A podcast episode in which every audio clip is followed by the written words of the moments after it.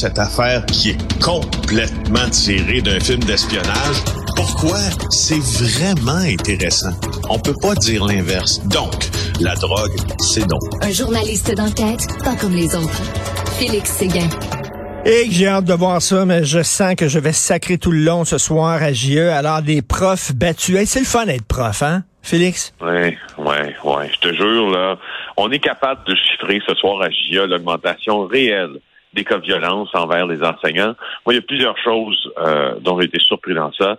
D'abord, euh, 65% c'est le, le nombre, la hausse plutôt des professeurs, des enseignants euh, qui se sont adressés à leur syndicat, puis aussi qui ont requis des services là après avoir reçu des blessures, après avoir été blessés plutôt.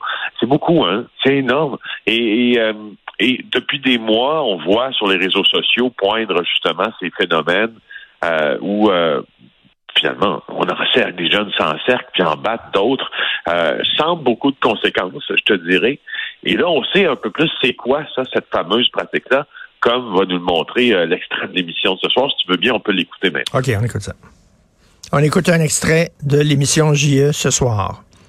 Est-ce qu'on est là? On écoute ça.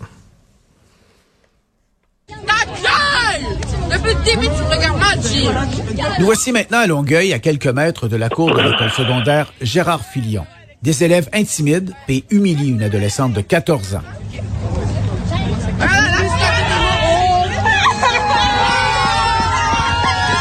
Ce n'est pas un cas isolé, nous disent des enseignants et des éducateurs spécialisés du centre de service scolaire Marie-Victorin, dont l'école Gérard Filion fait partie. Ils ont accepté de nous parler du comportement d'élèves de certaines écoles secondaires de Longueuil, à condition qu'on protège leur identité. Ils craignent tous de perdre leur emploi. Nous avons donc reconstitué leur témoignage. Euh, ils appellent ça des deux minutes, des euh, two minute fight. Un jeune contre un jeune. Là, tu peux avoir un troupeau d'élèves autour euh, pour bloquer. Ils veulent pas que le jeune se sauve. Tout est permis. Puis des fois, la règle change. là. C'est du 4 contre 1 ou plus. C'est violent. On voit ça dans les écoles comme euh, Gérard Filion puis euh, Monseigneur Parent à Longueuil. Alors là, on parle, écoute, là, c'est pas des petites agressions, c'est pas rien de te faire euh, insulter, là, c'est de te faire lancer des livres, des dictionnaires, des coups de poing sur la gueule. C'est là. exactement, exactement. Je veux pas paraître euh, mon oncle, là, mais je- des fois, je me, je me demande si l'école n'était pas gratos là, au Québec, est-ce que les gens s'y battraient autant? Tu sais, parce qu'il n'y a, a pas de... Il y a, si tu es euh, jeté euh, tu sais, à l'extérieur de l'école, euh, que tu paies d'ailleurs, puis que tu n'es pas remboursé. Je sais pas. Je sais pas je honnêtement, c'est un problème qui est difficile à cerner. On a beaucoup de chiffres, on a beaucoup d'angles. Euh, Il y a une, une autre affaire qui m'a complètement soufflé, je te la raconte en terminant. Euh, tu sais que les professeurs qui sont victimes d'agressions comme ça, d'intimidation grave, ils n'ont pas le droit de dénoncer publiquement en vertu des règlements internes de leur organisation. Il y a une forme d'omerta là-dedans. Moi, je me dis, mais en plus que ce phénomène-là augmente, ils peuvent pas en parler. Ah, je trouve ça complètement, je, je trouve que c'est- insensé. Ben oui, non, non, c'est- tout à fait insensé. Et euh, je vois là, Égide Royer là, qui est interviewé dans le journal. J'imagine qu'il est peut-être dans le reportage ce soir à JE, mais en tout cas, c'est spécialiste en éducation. Il dit bien sûr la pandémie et tout ça, mais OK, il y a la pandémie, c'est correct, il y a des problèmes psychologiques, tout ça, mais aussi il y a des enfants qui sont pas élevés, Christy. Oui, oui, oui, effectivement. Là, on peut pas mettre tout sous le compte euh, de, de, de, de la, de la pandémie puis des conséquences sur la, la santé mentale des enfants. Je suis bien d'accord.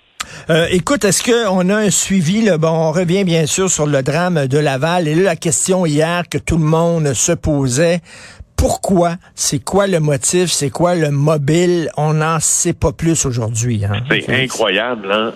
C'est incroyable. 48 heures là après l'événement, les policiers, en tout cas, moi j'ai vérifié euh, assez tôt ce matin, là, vers euh, 6h30, là, avec euh, deux appels à des sources euh, policières euh, lavalloises. Aucun motif encore.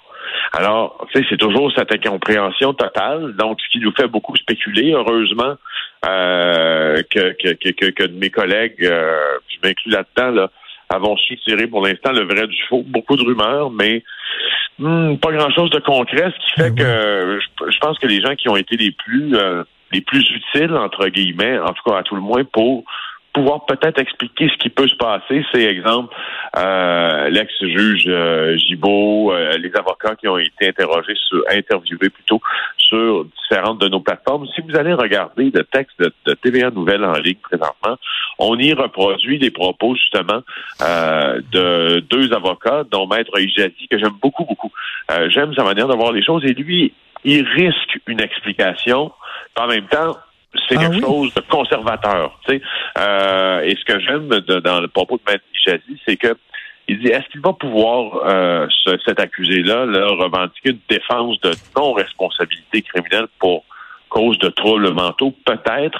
Euh, et, ce qu'il dit, c'est que l'avocat de l'accusé va, va devoir démontrer avec une prépondérance de preuves qui est plus probable qu'improbable qu'au moment où euh, Pierre-Louis Saint-Amand fonce dans la garderie avec l'autobus, il n'est pas capable de discerner le bien du mal. Donc, le trouble mental peut être passager, mais d'une telle intensité qu'il réalise pas que son geste est mauvais. Écoute, c'est tellement tellement grave, méchant euh, et haineux. Mais tu sais, euh, excuse-moi, mais Félix, à la limite, on peut quasiment dire ça de, de tout meurtre, tu sais, à, part les tueurs à gages qui sont payés pour tuer froidement des gens, on peut dire que n'importe qui qui tue quelqu'un, à un moment donné, les fils se touchent, puis ils ne voient pas vraiment la réalité. Puis tu sais, on pourrait alléguer ça pour n'importe quel crime, n'importe quel meurtre, là.